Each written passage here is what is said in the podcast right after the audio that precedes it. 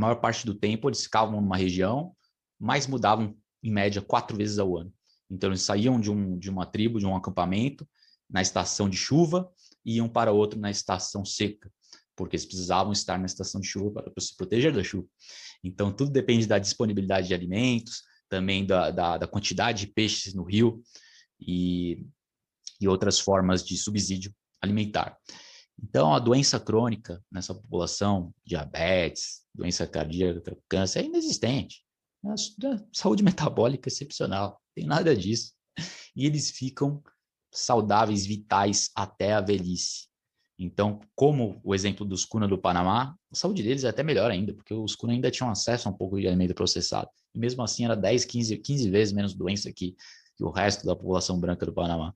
Agora, quanto à dieta dos ratos, eles comem principalmente carne de órgão, que é tecido conjuntivo do, das articulações, né, o caldo mocotó, caldo de osso, rico em colágeno, que é extremamente bom para a pele.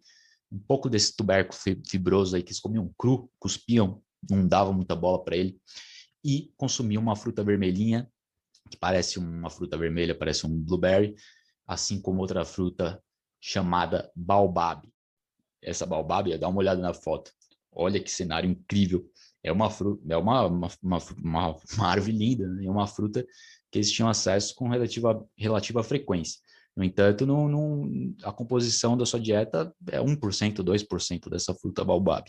Vou aproveitar para mostrar para vocês, além dessas fotos, vou descrever mais detalhes da alimentação deles. Portanto, no geral, uma dieta relativamente baixa, moderada em fibras. É uma dieta com mais de 90% das calorias na forma de animais. Não tinha como comer muita fibra, porque essas frutas também, eles passavam mal consumindo essa fruta vermelha. Então, comia um pouco assim, mas era 100, 200, 300 calorias. Ninguém aguentava ficar se entupindo dessa fruta. Não é que nem comer uma banana, uma mamão. Não dá para se entupir. Não é um abacaxi. É uma fruta africana. Não é uma fruta tropical. E o mesmo para é o mesmo para essas duas frutas. Né? Agora o mel era mais abundante. O mel, eles realmente ranqueavam o mel como o alimento mais top de todos.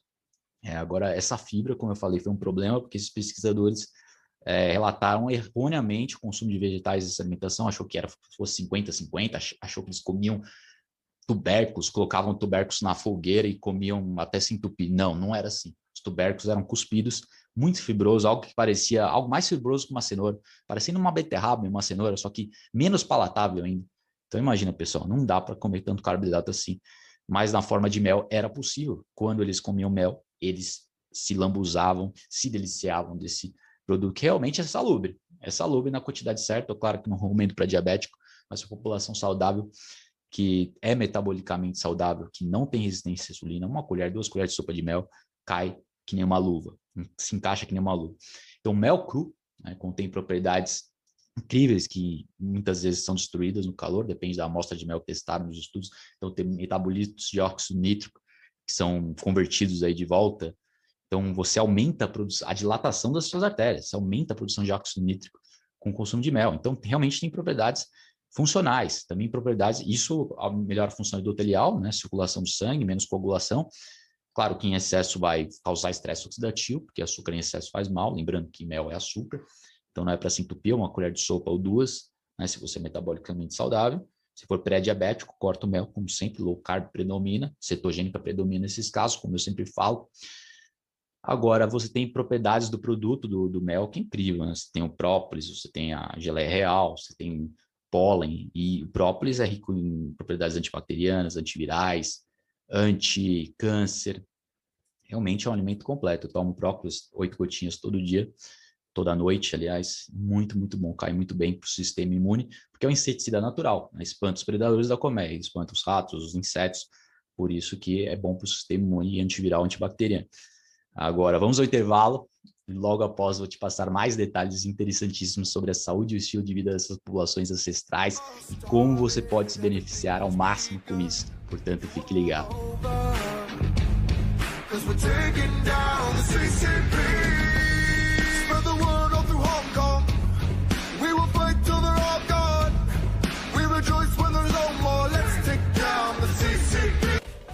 Oi, aqui é o Caio Flores de novo e eu tenho uma mensagem para você.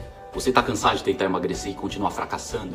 Não fique, como Albert Einstein dizia, loucura é fazer a mesma coisa e esperar resultados diferentes. E a consultoria de emagrecimento existe para isso, para te dar resultados diferentes. Você já fez a consultoria de emagrecimento? Tá o que é? É só você clicar no link deste vídeo e mandar uma mensagem pra gente. É só você clicar no link desse vídeo e mandar uma mensagem pra gente. Veja como é fácil. É só clicar neste episódio e mandar uma mensagem pra gente. E depois de clicar no celular, você será direcionado para mandar uma mensagem automática no meu WhatsApp. Depois disso, é só enviar e te explicaremos como funciona a consultoria de emagrecimento. Nunca foi tão fácil emagrecer. É só clicar nesse link no episódio e mandar uma mensagem pra gente. Então emagreça diferente. Faça a consultoria de emagrecimento. Estou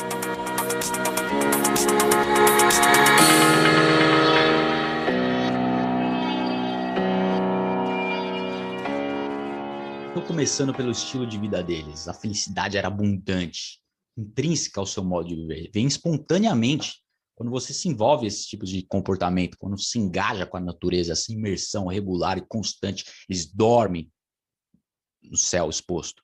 Eles dormem na natureza, eles vivem na natureza. Então, essa viagem para a África do Saladino foi, que ele é autor do Carnivore Code, como eu falei, do Carnivore MD, Fundamental Health, tem vários nomes no podcast dele. Ele explicou em detalhes o estilo de vida dessa população, assim como outras tribos da África, né? Temos as tribos pastoriais, bem mencionadas, que são os, os Maasai, os Dinka, tem os Kung também da, da Botsuana.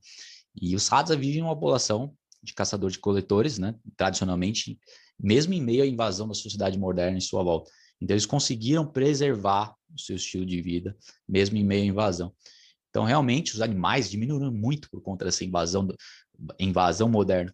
Então, o local onde eles acampavam, né, tinham vários acampamentos, era muito mais extenso, era uma área muito mais, um perímetro e um diâmetro maior. Com o tempo, essa área foi encolhendo por conta da invasão da cidade. A cidade foi crescendo e foi encolhendo. Só que por sorte, o governo preservou eles como fonte, fonte de renda turística.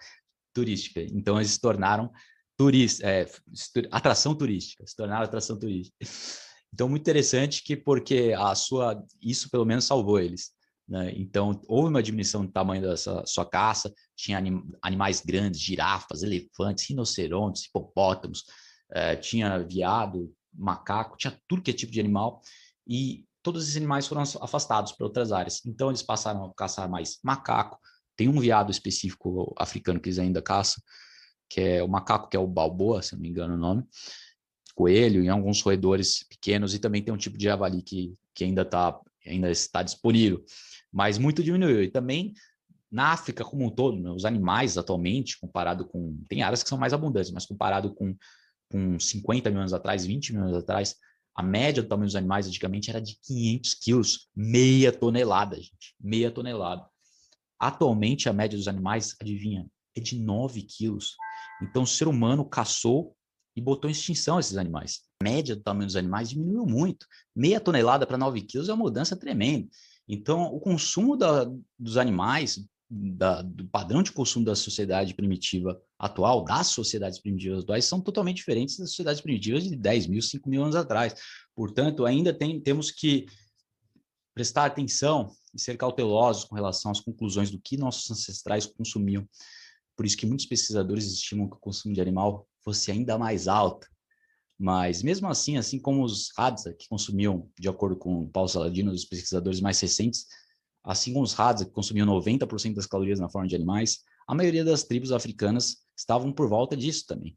Né? E os animais eram maiores. Agora, os Hadza, eles demoram muito tempo para caçar os, os macacos, os viados, por causa da disponibilidade reduzida. Né? Então, como tem muito menos, eles precisam caminhar muito mais, eles precisam ser muito mais atentos, né? talvez aí com um estilo de vida um pouco mais precário, eu não diria precário, mas um pouco mais fardo diário maior, uma dificuldade maior de, de buscar encontrar os animais. Isso não se reflete em níveis mais elevados de estresse, pelo contrário, eles levam numa boa na esportiva, eles sabem que 15 anos atrás eles tinham é, muito mais animais disponíveis e agora ficou mais difícil, mas eles continuam aproveitando o que tem, caçando esses macacos, esses viados, por vezes, indo atrás de coelhos e aves, e realmente são extremamente felizes. Né? O doutor Passaladino vê, vê eles como uma máquina do tempo, é realmente uma cápsula do tempo que nos faz retornar ao passado, remete a esse passado do ser humano extremamente importante.